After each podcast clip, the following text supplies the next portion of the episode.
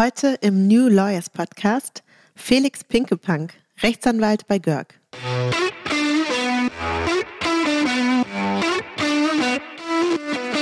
Also ich würde sagen, zum einen ein großer Vorteil, beziehungsweise richtig spannend, ist es einfach, dass man ständig mit komplett neuen Geschäftsmodellen konfrontiert wird, die es so auf dem Markt noch nicht gibt. Man hat also irgendwie so ein bisschen das Gefühl, okay, ich berate wirklich am Zahn der Zeit. Gleichzeitig ist das aber auch eine riesen Herausforderung, weil die Geschäftsmodelle eben auch rechtlich nicht erprobt sind.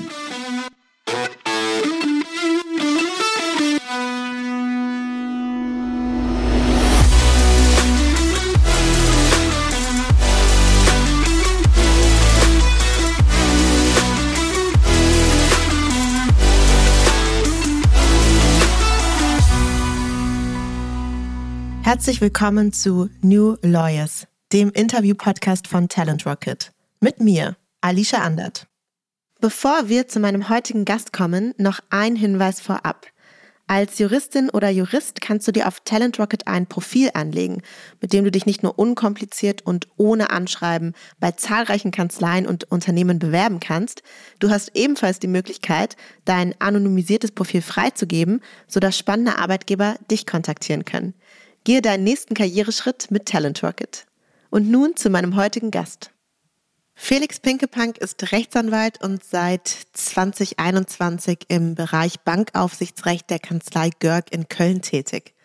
Warum ihn dieses Rechtsgebiet reizt und was er über die Arbeit mit Fintechs zu berichten hat, darüber werden wir heute sprechen. Schön, dass du da bist, Felix Pinkepunk.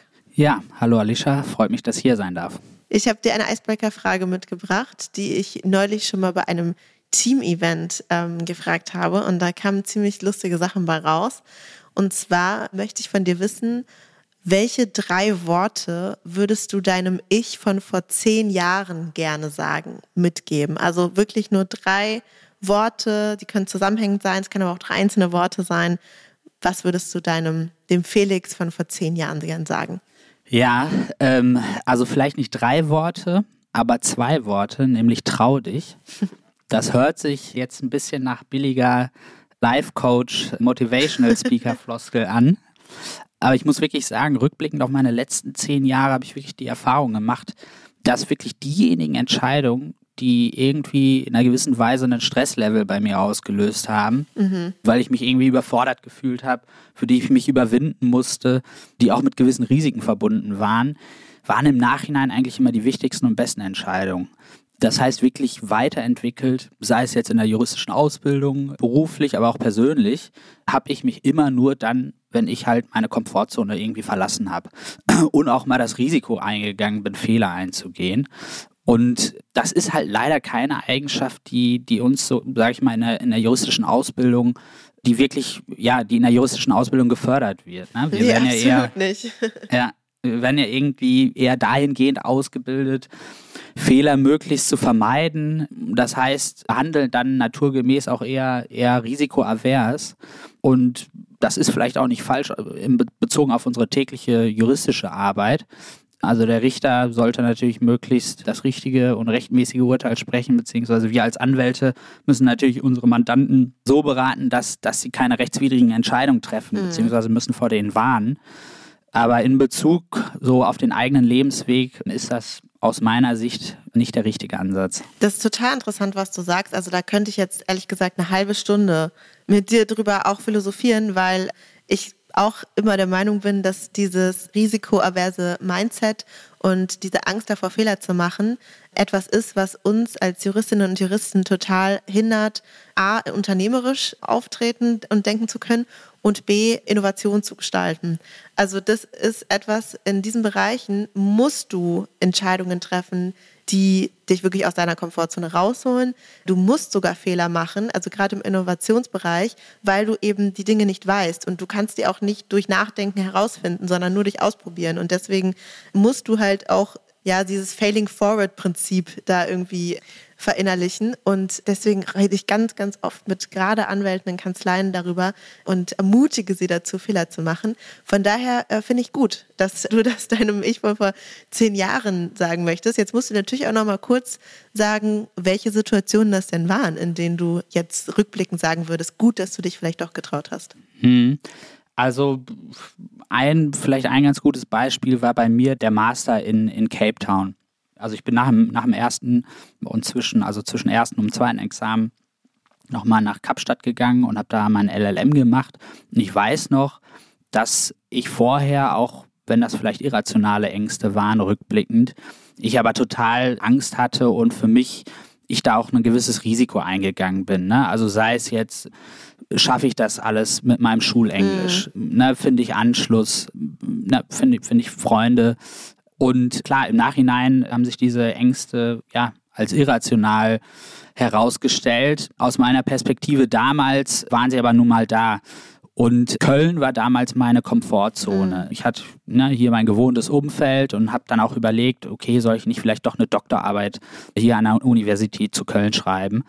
Und ja, das wäre quasi die Entscheidung, ja, ich bleibe in der mhm. Komfortzone. Habe mich dann aber dafür entschieden, halt nach Kapstadt zu gehen und das war wirklich einer der besten Entscheidungen meines ja. Lebens. Auch da 100 Prozent. Ich stand damals auch vor einem, an einem ähnlichen Punkt wie du. Mache ich ein LLM? Das war bei mir damals nicht Kapstadt, sondern Amsterdam, aber trotzdem etwas, was eben weiter weg ist oder ja, ist noch nicht mal so wahnsinnig weit, aber es ist halt einfach eine völlig andere Umgebung und damals dann äh, bei mir auch in der Beziehung gewesen. Macht man das jetzt trotzdem? Geht man weg und so? Dieses mhm. Komfortzone-Denken, was da immer so durchkommt. Also auch da 100 Prozent diese Entscheidungen bereut man in der Regel nicht, wenn man zurückblickt später. Ne? Und die können sich auch immer ja, wieder stellen. Also bei mir war es dann halt irgendwann mal die Selbstständigkeit. Ne? Also machst du das jetzt oder machst du das mhm. nicht? Und auch das nie bereut. Das ist tatsächlich irgendwann ja, echt ja. immer so der Punkt, wo man sagt, gut, dass du das gemacht hast. So, jetzt hast du schon ein bisschen erzählt, du hast dann LLM in äh, Cape Town gemacht. Erzähl doch mal, wie du eigentlich zu diesem speziellen Rechtsgebiet, Bankaufsichtsrecht und eben auch zu GERG gekommen bist. Hm, also ich bin, bin eher zufällig ins Bankenaufsichtsrecht gerutscht. Also ich hole mal ein bisschen weiter aus. Also ich ja. habe hab in Köln studiert, hier mein erstes Staatsexamen absolviert und habe mich während des Studiums eigentlich eher im Bereich IP, also Intellectual Property Law, das heißt Markenrecht, Patentrecht, Urheberrecht gesehen.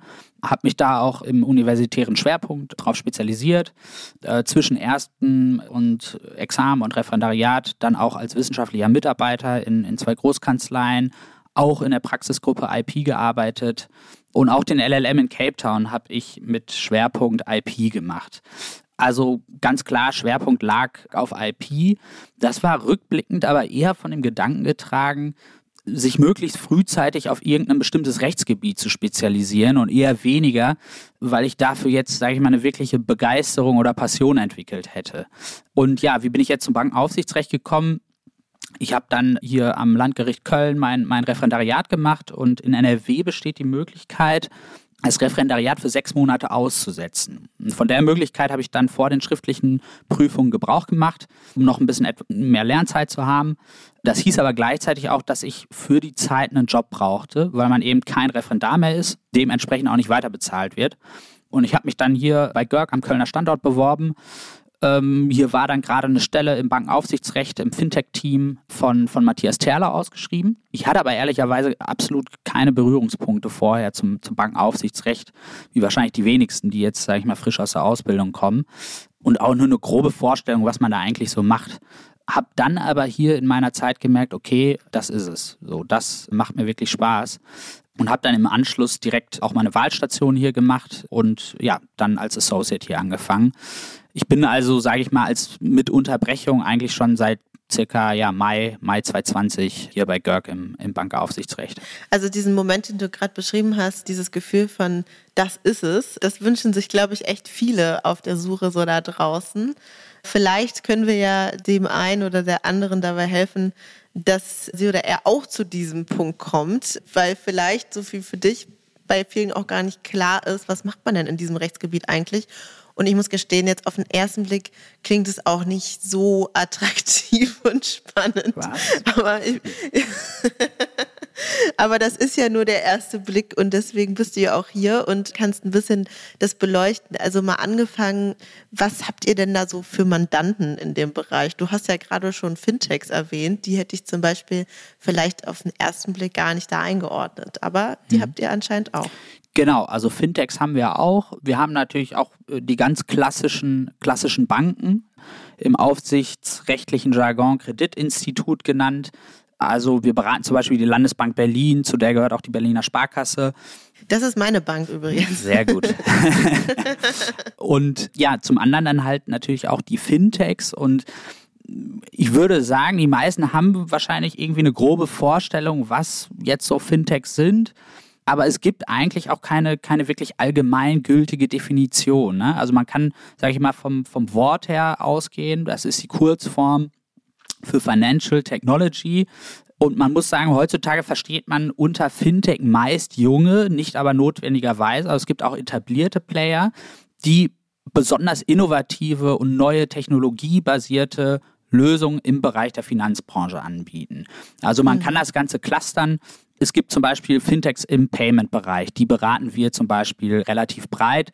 Das sind zum Beispiel die Dienstleister, die man sieht, wenn, wenn du online einkaufst im Checkout. Die mhm. Dienstleister, die Buy Now, Pay Later Lösungen anbieten. Oder die Kontoauslösedienstleister. Also das heißt, die Dienstleister, die dich quasi im Checkout in dein Online-Banking weiterleiten und da dann automatisch eine Überweisung auslösen. Das wären so klassische Payment-Fintechs. Es gibt Robo-Advisors wie, Vanguard, die dir, die dich als Kunden algorithmusbasiert bei Anlageentscheidungen unterstützen. Dann gibt es das Thema Banking. Darunter fallen dann so die digitalen Neobanken wie N N26. Zudem, was man auch immer mehr sieht, ist, dass es Fintechs gibt, die, sage ich mal, die Finanzdienste in einen breiteren Kontext rücken. Also wir beraten zum Beispiel ein Unternehmen, ein Fintech, das Kreditkarten an kleine und mittlere Unternehmen herausgibt, wo man sagt, okay, das ist als solches jetzt nicht besonders innovativ. Die bieten aber gleichzeitig eine Software an, die die Kreditkarte quasi automatisch mit der Buchhaltungssoftware verknüpft. Sodass also, sage ich mal, der klassische Finanzdienst, ich gebe eine Kreditkarte heraus, mit einem anderen Dienst, der eigentlich nichts mit der Finanzbranche zu tun hat, verknüpft wird. Ne? Und auch solche Dienste würde man unter, unter den Oberbegriff Fintech fassen. Ne? Also eins davon hatten wir auch schon mal hier im Podcast, und zwar Billy. Ich glaube, die würden unter deine erste Kategorie fallen. Als genau, Payment das wäre der klassische, genau, der klassische Payment, ja. das klassische Payment Fintech, ja. Das war auch sehr, sehr spannend. Das hat auf jeden Fall schon mal ein bisschen geholfen, um zu zeigen, okay, was es da eigentlich für unterschiedliche und vor allem auch neue Player in diesem Bereich gibt. Jetzt interessiert mich als nächstes natürlich, was macht man denn jetzt konkret mit denen? Also Beratung brauchen die ja sicherlich in allen möglichen Bereichen. Mhm. Was macht jetzt insbesondere deine Beratungstätigkeit im Bankenaufsichtsrecht aus? Also das lässt sich vielleicht am besten erklären, wenn man sich einmal vor Augen führt, wie Bankenaufsicht eigentlich überhaupt gewährleistet wird. Da kann man grob sagen, dass die wird gewährleistet quasi auf drei, auf drei Stufen. Wir haben auf erster Stufe ein präventives Verbot mit Erlaubnisvorbehalt. Das heißt, in aller Regel definiert der Gesetzgeber in den aufsichtsrechtlichen Gesetzen bestimmte Tätigkeiten als Bankdienstleistung oder als Finanzdienstleistung oder Zahlungsdienst. Und das Erbringen dieser Dienste ist mir dann grundsätzlich erstmal präventiv verboten, es sei denn, die Aufsichtsbehörde, in Deutschland wäre das jetzt die BaFin oder die Bundesbank, es sei denn, die erteilen mir eine entsprechende Erlaubnis. Auf zweiter Stufe haben wir dann Regelungen, die die Voraussetzungen aufstellen, die ich als Unternehmen erfüllen muss, wenn ich eine Erlaubnis erteilt haben möchte. Und auf dritter Stufe haben wir dann die laufende Aufsicht. Ne? Das, das heißt, die, die Aufsicht beinhaltet natürlich auch eine Fülle an Vorschriften, welche die Pflichten bestimmen, die ich als Bank, Zahlungsdienstleister mit entsprechender Erlaubnis zu erfüllen habe. Und wir haben dann auf erster Stufe, also bei der Frage, ob ich eine Erlaubnis brauche oder nicht, kommen Unternehmen auf uns zu, die mit einem bestimmten Geschäftsmodell, die das betreiben oder betreiben wollen. Und die wissen, wollen dann wissen, ähm, ist das Ganze erlaubnispflichtig oder nicht. Ganz häufig schreiben wir dann ein ganz klassisches Gutachten, in dem wir dann auf die Frage der, der Erlaubnispflicht eingehen. Das ist wirklich ein ja, klassisches Gutachten, so wie man, wie man es auch im, im ersten Examen schreiben würde. Hierbei können wir dann auch relativ intensiv dann unsere, die, die wissenschaftlichen Mitarbeiter in unserem Team einsetzen, weil man halt eben das Handwerkszeug braucht, was man im ersten Examen schon schon gelernt hat. Also es ist eigentlich eine coole Möglichkeit, in dem Bereich dann auch schon als wissenschaftlicher Mitarbeiter frühzeitig auf den Mandaten mitzuarbeiten. Genau, genau. Das fand ich zum Beispiel auch in meiner Zeit als, als Wismit ganz cool. Man kann halt wirklich selbstständig an dem Endprodukt mitarbeiten und es sind jetzt keine rein einzelne Rechercheaufgaben, die dann irgendwie im Endprodukt dann ja, äh, abgebildet werden, sondern äh, man arbeitet wirklich selbstständig an dem Gutachten mit. Ja, teilweise bereiten wir dann auch BaFin-Anfragen vor. Also das heißt, ich kann als Unternehmen der BaFin mein Geschäftsmodell vorstellen und sie auffordern, zu bestätigen, dass das Geschäftsmodell keiner Erlaubnispflicht unterliegt. Dann habe ich einfach mehr Rechtssicherheit als Unternehmen. Und dann, ja, gibt es natürlich dann noch den Fall, dass wir, sage ich mal, zu dem, beziehungsweise wenn wir zum Ergebnis kommen, das Ganze ist ähm, erlaubnispflichtig. Ja, dann will man ja vielleicht die Erlaubnis auch tatsächlich bekommen. Genau, dann will man äh, vielleicht auch schon die Erlaubnis bekommen. Teilweise geht es auch darum, dass wir versuchen, die Erlaubnispflicht zu vermeiden, indem wir dann sagen, okay, wir verändern vielleicht was am Geschäftsmodell. Das ist dann auch immer relativ spannend, weil man halt, sag ich mal, äh, etwas unternehmerischer, strategischer denken muss und ein bisschen am Sachverhalt schrauben kann. Oder genau wie, wie du schon sagst, äh, wir haben Unternehmen, die dann sagen, okay, nee, dann, dann beantragen wir eben eine entsprechende Erlaubnis. Und dann wären wir quasi auf zweiter Stufe. Und da begleiten wir unsere Mandanten in den entsprechenden Erlaubnisverfahren. Also diesen Punkt, den du hier gerade machst, also okay, sagen wir mal, man möchte also die Erlaubnispflicht vermeiden, hm. dann muss man ja eigentlich den Sachverhalt verändern. Und das finde ich total interessant. Das passt auch ein bisschen zu unserer Icebreaker-Frage mit der Frage, wie risikoaffin oder avers ist man als Jurist eigentlich und wie lernt man unternehmerisches Denken. Denn an dieser Stelle ist es doch total essentiell, dass man sich wirklich da reindenkt, damit man eben eine pragmatische Lösung findet. Und dieses Sachverhalt ändern, das ist ja auch genau das Gegenteil von dem, was wir in der Ausbildung lernen. Für uns ist doch der Sachverhalt immer klar, der steht immer fest. Das ist nichts, was man noch anfassen kann. Das ist also eigentlich die Sicht, die Richterinnen und Richter auf einen Sachverhalt haben. Aber die anwaltliche Tätigkeit ist ja an der Stelle hier komplett anders. Und das finde ich total interessant. Also, wie bist du denn damit zurechtgekommen in der Praxis, dass das eigentlich nicht mehr das ist, was man vorher gelernt hat? Ja, also ich muss auch ehrlicherweise sagen, mir fiel das am Anfang relativ schwer, genau weil, wie du sagst, das einfach eine ganz andere Denkweise ist. Wenn ich nicht einen feststehenden Sachverhalt habe, den ich vor einem bestimmten Regelungshintergrund oder unter einem bestimmten Regelungshintergrund subsumieren muss, sondern auf einmal den Sachverhalt ändere, damit quasi unten was anderes rauskommt. Das ist eine ganz andere Denkweise. Trotzdem für mich der spannendste Teil, aber auch relativ herausfordernd, weil man es weil eben nicht gewohnt ist. Wir sind jetzt, glaube ich, schon auf der wieder nächsten Stufe. Also noch ein anderes Beratungsfeld bei euch wäre ja quasi, dass das Unternehmen die Erlaubnis bekommen hat. Was passiert denn dann? Wo würdet ihr dann noch weiterhelfen? Genau, dann ja, beraten wir halt Banken oder Zahlungsinstitute im Rahmen der laufenden Aufsicht. Das heißt, hier geht es dann zum Beispiel um bestimmte Anzeigepflichten, denen Institute unterliegen. Also das heißt, ich als Bank muss zum Beispiel der BaFin und Bundesbank anzeigen, wenn einer meiner Geschäftsleiter ausscheidet oder ich einen neuen Geschäftsleiter bestelle. Relativ großer Themenbereich und auch eine ganz andere Aufgabenstellung sind Auslagerungen. Das heißt, Banken lagern grundsätzlich viele Dienstleistungen, insbesondere im IT-Bereich, aus an externe Dienstleister. Und an diese entsprechenden Auslagerungsverträge stellt das Aufsichtsrecht besondere Anforderungen, weil man eben verhindern will, dass ich durch die Auslagerung von, von wesentlichen Prozessen ich sage ich mal, auf, auf externe Dienstleister, ich der Aufsicht entgehe. Und was wir dann machen, auch auf beiden Seiten, wir entwerfen dann die entsprechenden Auslagerungsverträge und verhandeln die auch. Da muss man auch sagen, das ist auch wieder eine ganz andere, beziehungsweise eine, eine, Aufgabenstellung, eine relativ ungewohnte Aufgabenstellung, wenn man aus der Ausbildung kommt. Also Vertragsgestaltung hat man, sage ich mal, ganz rudimentär vielleicht im zweiten, aber ansonsten macht man das eigentlich nicht. Von daher auch relativ herausfordernd, finde ich persönlich aber auch sehr spannend. Okay, also ich muss zugeben, es klingt jetzt insgesamt schon ein bisschen spannender als am Anfang. Das freut mich. ja, der Begriff Bankenaufsichtsrecht ist halt irgendwie nicht so appealing. Aber du hast es auf ja, jeden Fall schon mal. sperrig.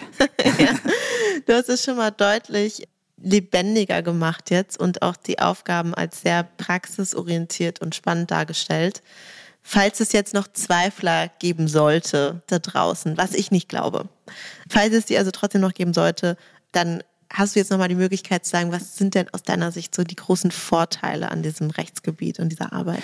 Also ich würde sagen, zum einen ein großer Vorteil, beziehungsweise richtig spannend, ist es einfach, dass man ständig mit komplett neuen Geschäftsmodellen konfrontiert wird, die es so auf dem Markt noch nicht gibt. Man hat also irgendwie so ein bisschen das Gefühl, okay, ich berate wirklich am Zahn der Zeit. Gleichzeitig ist das aber auch eine riesen Herausforderung, weil die Geschäftsmodelle eben auch rechtlich nicht erprobt sind. Mhm. Das heißt, es gibt kein, kein BGH-Urteil oder verwaltungsgerichtliches Urteil, was irgendwie das Geschäftsmodell oder diesen Fall bereits entschieden hätte, sondern man muss dann dementsprechend mit klassischem juristischen Handwerkszeug arbeiten und versuchen, Parallelen zu ziehen. Ich finde das spannend. Auch die Begleitung von Erlaubnisverfahren. Also ich kann nachvollziehen, wenn jetzt einige Zuhörer sagen, okay, das hört sich eher etwas trocken an. In der Praxis macht das super Spaß. Das liegt zum einen daran, dass das für neu gegründete Unternehmen, die haben vielleicht 15 bis 20 Mitarbeiter, ist das eine total intensive Zeit, weil die eben nicht diese riesige Man Manpower haben, um diesen Erlaubnisantrag mal eben fertigzustellen. Und gerade weil das so eine intensive Zeit ist, habe zumindest ich die Erfahrung gemacht, dass die Mandanten dann auch umso dankbarer sind für unsere Beratung. Mhm. Und man hat auch nicht das Gefühl im Rahmen dieses Erlaubnisantrags, dass das eine klassische, so ein klassisches Beratungsverhältnis zwischen Anwalt und Mandant ist, sondern man fühlt sich eher als Teil eines großen Teams, was halt zusammen an dem Projekt Erlaubnisantrag arbeitet. Mhm. Und drittens finde ich da das besonders spannend, weil man eben den ganzen Werdegang des Unternehmens und die verschiedenen Unternehmensphasen begleitet. Also eines der ersten Mandate, an dem ich mitgearbeitet habe, noch damals noch als Wismit, war ein Erlaubnisverfahren für ein junges Startup, auch mit 15 bis 20 Mitarbeitern. Das hat mittlerweile beschäftigt das knapp 400 Mitarbeiter hm. und ist in ganz Europa expandiert. Und so eine Entwicklung, sage ich mal, zu sehen, aber auch aktiv zu begleiten, macht schon Spaß. Und sage ich mal, unabhängig jetzt von der täglichen Arbeit, besteht aus meiner Sicht der Vorteil des Bankenaufsichtsrechts darin, dass das eher ein Nischenrechtsgebiet ist und im Vergleich zu anderen Rechtsgebieten nicht von besonders vielen Anwälten in Deutschland praktiziert wird. Das heißt, wenn ich mir irgendwie einen Namen in dem Gebiet machen möchte, ist das sicherlich einfacher als beispielsweise, sagen wir mal, im Arbeitsrecht oder Gesellschaftsrecht. Ja, okay. Es waren auf jeden Fall noch mal ein paar gute Argumente für das Rechtsgebiet, würde ich sagen. Du hattest gerade auch mal so erwähnt, dass man eigentlich auf sein juristisches Handwerk angewiesen ist, mehr vielleicht als auf Wissensanhäufung. Also in manchen Rechtsgebieten geht es ja wirklich eigentlich darum, sehr, sehr, sehr, sehr viel zusätzlich zum juristischen Handwerk einfach zu wissen, weil es auch schon wahnsinnig viel Rechtsprechung gibt und dergleichen. Das ist ja schon auch nochmal eine bestimmte, sind vielleicht bestimmte Personen, die das besonders gut finden, eher mit dem klassischen Handwerk quasi zu arbeiten. Was sind das denn für Personen, die du so im Kopf hast? Also wem würdest du diese Arbeit empfehlen? Ja, also zum einen natürlich genau wie du sagst, man muss schon Lust haben auf klassisch, klassische juristische Arbeit. Ne? Das heißt, auch mit den ganz klassischen Auslegungsmethoden zu arbeiten, weil wir eben im Aufsichtsrecht, es wird relativ selten prozessiert. Das liegt dann daran, dass natürlich kein Institut gerne mit der Behörde anlegt, die einen dann später laufend beaufsichtigt mhm. und mit der man dann laufend auch im Austausch steht. Für uns bedeutet das aber, dass Basis unserer rechtlichen Bewertung hauptsächlich die Gesetze sind, Verordnungen, europäische Richtlinien und die müssen wir dann eben ganz klassisch nach Wortlaut, Systematik und Sinn und Zweck auslegen. Also das heißt, das, da, da muss man schon Spaß dran haben. Und ferner würde ich sagen, ich würde es Leuten empfehlen, die eine gewisse Technikaffinität ähm, mitbringen, mhm. weil man die auf jeden Fall auch braucht. Ne? Also das heißt, wir können Mandanten meist nur dann richtig beraten, wenn wir auch zumindest im Grundsatz verstehen, was technisch im Hintergrund abläuft. Da ist ein ganz gutes Beispiel eigentlich, sind Kreditkartenzahlungen sage ich mal, aus Sicht des Kunden, des Karteninhabers, wirkt das relativ einfach. Ich halte meine Karte an das POS-Gerät und innerhalb von Sekunden läuft die Zahlung durch. Im Hintergrund ist das unglaublich komplex. Also da sind teilweise fünf, sechs, sieben Dienstleister tätig, die alle vertraglich und technisch irgendwie aneinander angebunden sind. Und ich kann diese beteiligten Dienstleister eben nur beraten, wenn ich genau verstehe, wie diese Zahlung halt im Hintergrund abgewickelt wird. Das heißt, da muss man schon auch bereit sein, sich in, in komplexe technische Vorgänge einzuarbeiten. Was allerdings auch, also mir zumindest, ähm, auch Spaß macht. Ja, okay, macht Sinn. Das würde mich auch mal interessieren, wie viele Vorgänge da eigentlich in Gang gesetzt werden, wenn ich wieder gerade kontaktlos bezahle irgendwo. Aber das ist natürlich etwas, was man nach Möglichkeit durchblicken sollte. Jetzt vielleicht nochmal so als Anknüpfungspunkt auch zur Icebreaker-Frage. Ich habe dich ja gefragt, was ist sozusagen etwas oder drei Worte, die du gerne deinem Ich von vor zehn Jahren sagen würdest. Daran angeknüpft, gibt es etwas, das du vielleicht schon vorher gerne gewusst hättest, bevor du diese Arbeit angetreten bist oder was du gerne über die Arbeit gewusst hättest, vielleicht vor fünf Jahren? Ja, also ich hätte vielleicht, was mir vielleicht vor fünf Jahren nicht so klar war, dass inwieweit man, sage ich mal, auch interdisziplinär in einer großen Full-Service-Kanzlei arbeitet. Also wir haben total häufig den Fall, dass wir zum Beispiel unsere Kollegen aus dem Datenschutzrecht mit einbinden. Also Datenschutz ist eigentlich immer ein Thema bei uns. Wenn wir Verträge gestalten, stellen sich häufig steuerrechtliche Fragen. Dann arbeiten wir mit den Steuerrechtlern zusammen.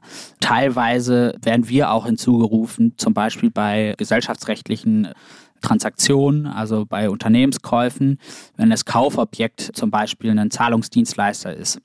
Dann stellen sich, sage ich mal, auch gewisse aufsichtsrechtliche Fragen. Und da werden wir dann dazu geholt und müssen dann die entsprechenden Klauseln in, also im, in dem Kaufvertrag entwerfen.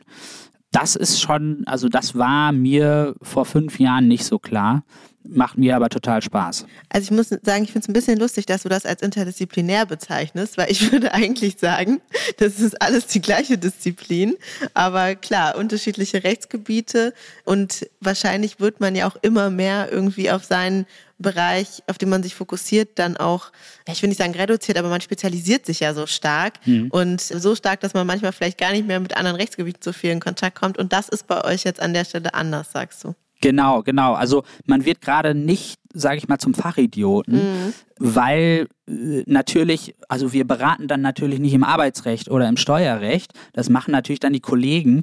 Trotzdem, was wir trotzdem leisten müssen, ist natürlich, wenn ich jetzt einen Vertrag durchsichte, dann muss ich das steuerrechtliche Problem aber zumindest im Ansatz erkennen. Mhm. Das heißt, ne, ich, ich muss zumindest im Ansatz wissen, wo, wo, worum es dann in den anderen Themengebieten geht, das Problem erkennen und kann das dann abgeben. Würdest du sagen, das ist auch etwas, was Görg besonders auszeichnet? Oder anders gefragt, was zeichnet die Kanzlei für dich aus? Ja, also vielleicht allgemein kann man sagen, Görg ist mit einer der größten rein deutschen Full-Service-Kanzleien. Also das heißt, wir haben jetzt keine Geschäftsführung, die irgendwo im Ausland die Entscheidung trifft, sondern die Wege sind hier im Vergleich zu internationalen Großkanzleien deutlich kürzer. Was trotzdem nicht bedeutet, dass wir nicht international arbeiten. Also zumindest äh, bei uns hier im Bankaufsichtsrecht haben wir auch immer wieder Fälle, also Cross-Border-Projekte. Wir arbeiten dann eben mit Partnerkanzleien in den, in den verschiedenen Ländern zusammen. Darüber hinaus würde ich sagen, zeichnet Görg halt äh, oder ist Görg eine, eine Kanzlei mit rheinischer Prägung. Also das heißt, Görg wurde in Köln gegründet und man merkt dementsprechend schon, dass die Atmosphäre hier in der Kanzlei durch eine gewisse rheinische Gelassenheit geprägt ist. was, was heißt das in Bezug auf äh, Karneval und Co.? Ja, Rosenmontag ist zum Beispiel komplett frei. und ja, also das wird natürlich hier gefeiert und ja. Rheinische Gelassenheit. Genau. Und das würde ich sagen, beschreibt vielleicht Görg so im, so im Allgemeinen. Und sage ich mal, aus Sicht des angehenden Anwalts würde ich sagen, dass sich Görg natürlich dadurch auszeichnet, dass wir eine relativ gute Partner, zumindest aus Sicht des Bewerbers, eine, eine gute Partner zur Associate-Quote haben. Das heißt, auf einen Partner kommen vielleicht nicht ganz so viele Associates, wie das in anderen internationalen Einheiten der Fall ist.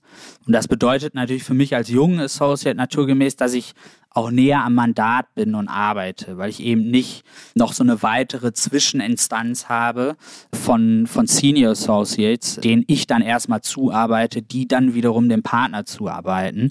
Also ich kann zum Beispiel von mir, ich habe, glaube ich, in den bereits im ersten oder zweiten Monat mein, mein erstes Mandantentelefonat gehabt und auch alleine, alleine geführt. Und ich glaube, da bin ich nicht die Ausnahme hier bei Görg. Cool. Also dir scheint es ganz gut zu gefallen, möchte ich mal zusammenfassend sagen an der Stelle. Das kann man so zusammenfassen, ja.